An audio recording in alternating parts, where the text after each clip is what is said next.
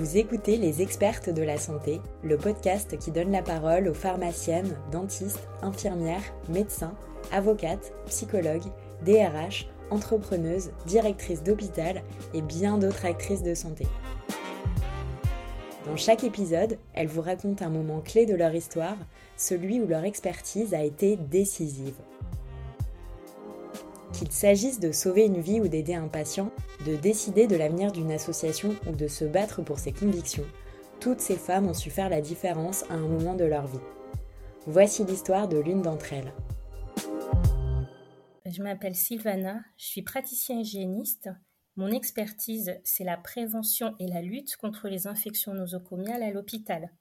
Et aujourd'hui, je vais vous raconter ce moment de ma vie professionnelle où j'ai fait modifier les pratiques chirurgicales autour d'une opération couramment pratiquée, l'autoplastie, ou plus communément appelée opération des oreilles décollées.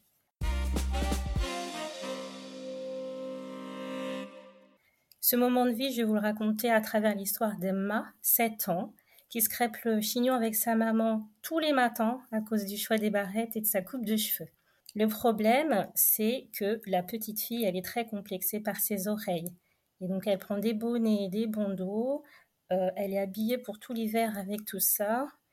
Et donc, pour plus se sentir différente des autres, Emma, elle a donc décidé de se faire opérer pour fuir les moqueries à l'école.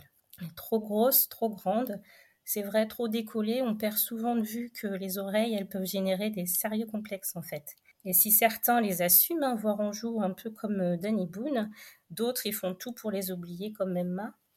Certes, il existe euh, des astuces simples, hein, mais euh, pour les cas les plus embarrassants, finalement, c'est la chirurgie qui est la plus efficace. En ce qui concerne Emma, elle, elle a bien les oreilles décollées des deux côtés, avec l'oreille gauche un peu plus décollée que la droite, et elle présente les trois défauts classiques. C'est-à-dire que euh, l'oreille n'est pas assez pliée, son lobule est, est décollé, et puis son derrière de l'oreille est trop gonflé.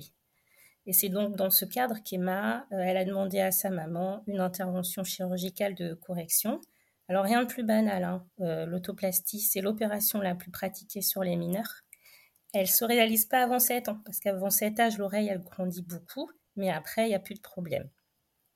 Le matin, le jour de l'opération, donc, euh, Emma, elle arrive à l'hôpital, elle n'est pas inquiète, au contraire, elle est tout sourire, car elle sait qu'en à peine plus d'une heure, son chirurgien va corriger toutes ces malformations.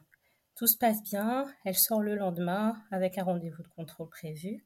Mais depuis sa sortie, en fait, Emma, elle présente une fièvre, euh, beaucoup de fièvre, malgré la prise de paracétamol. Et surtout, elle a très, très, très, très mal à l'oreille. Et donc, elle est revue euh, en urgence par son chirurgien. Son chirurgien qui va regarder son oreille et qui va voir du pu qui s'écoule.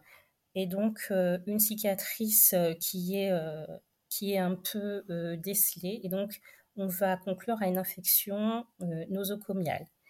Les prélèvements qu'on a fait au niveau de l'oreille retrouvent un Staphylococcus aureus, le fameux staphylocoque doré. Mais après quelques antibiotiques et euh, des soins locaux, Emma, elle peut rentrer chez elle tranquillement. Malheureusement pour elle, sept jours après, Emma a mal à l'oreille droite et à l'oreille gauche.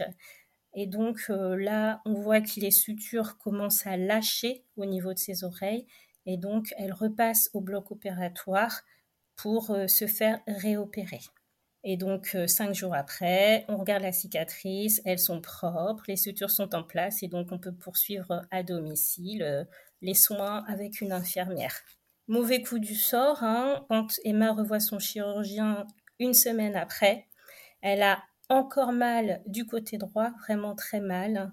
Et euh, donc, euh, on laisse un peu le temps agir, on fait euh, quelques pansements, mais dix jours plus tard, l'infection est toujours là, le staphylocoque doré est toujours là, et donc elle va être réopérée encore une fois pour essayer d'éliminer justement cette petite bactérie dans ses oreilles. Trois mois après son opération, Emma sort d'hospitalisation. On retrouve plus de staphylocoque doré dans ses oreilles et dans aucune de ses cicatrices. Et donc Emma est sortie, j'en suis contente. Et donc suite à son départ, je dis tous les chirurgiens sur les autoplasties bilatérales. Donc je vais regarder ce qu'ils vont faire, euh, ce qu'ils vont faire pendant l'intervention pour voir s'ils font pas de, de fautes de faute techniques. On voit Emma un peu plus tard en consultation. Tout est très favorable. Euh, ses cicatrices sont belles. La petite fille a retrouvé son petit sourire. Elle a jeté tous ses bandeaux. Elle est débarrassée de son complexe. Et donc, elle a désormais tout pour être heureuse. C'est une histoire qui finit bien. Et moi aussi, j'ai le sourire, car je vous explique euh, ce qui s'est finalement passé. On a décelé ce qui a cloché un instant T euh, dans l'intervention, qui est euh, largement banalisé. En fait, ce qui s'est passé, c'est que normalement, on doit utiliser une boîte différente pour chaque oreille. Et sauf que là, en fait, on a utilisé une boîte pour la même oreille. Et ce qui s'est passé, c'est qu'en fait, on a contaminé la deuxième oreille avec les instruments de la première le destin d'Emma, euh, il aurait pu euh, tourner au cauchemar euh, juste à cause d'une boîte, donc imaginez. J'ai le sourire en fait maintenant parce qu'en fait pour tous les petits autres enfants qui vont décider de se faire recoller les oreilles, je savais qu'ils allaient entrer au bloc opératoire serein car dorénavant, ils allaient être pris en charge. Vous venez d'écouter un épisode des expertes de la santé. Ce podcast est né de la collaboration de MedCheck Studio, studio de podcast spécialisé dans la santé, et Femmes de Santé, le premier collectif pluriprofessionnel de femmes qui évolue dans cet univers passionnant et qui a été créé avec l'objectif de valoriser et développer l'humain au cœur du système de santé. Toutes les femmes que nous vous faisons rencontrer dans les épisodes font partie du collectif. Si vous voulez le rejoindre, rendez-vous sur notre site femmesdesanté.fr ou écrivez-nous sur les réseaux sociaux. Et si ce podcast vous plaît, parlez-en autour de vous, abonnez-vous sur les plateformes d'écoute et laissez-nous des commentaires. À bientôt pour une nouvelle histoire.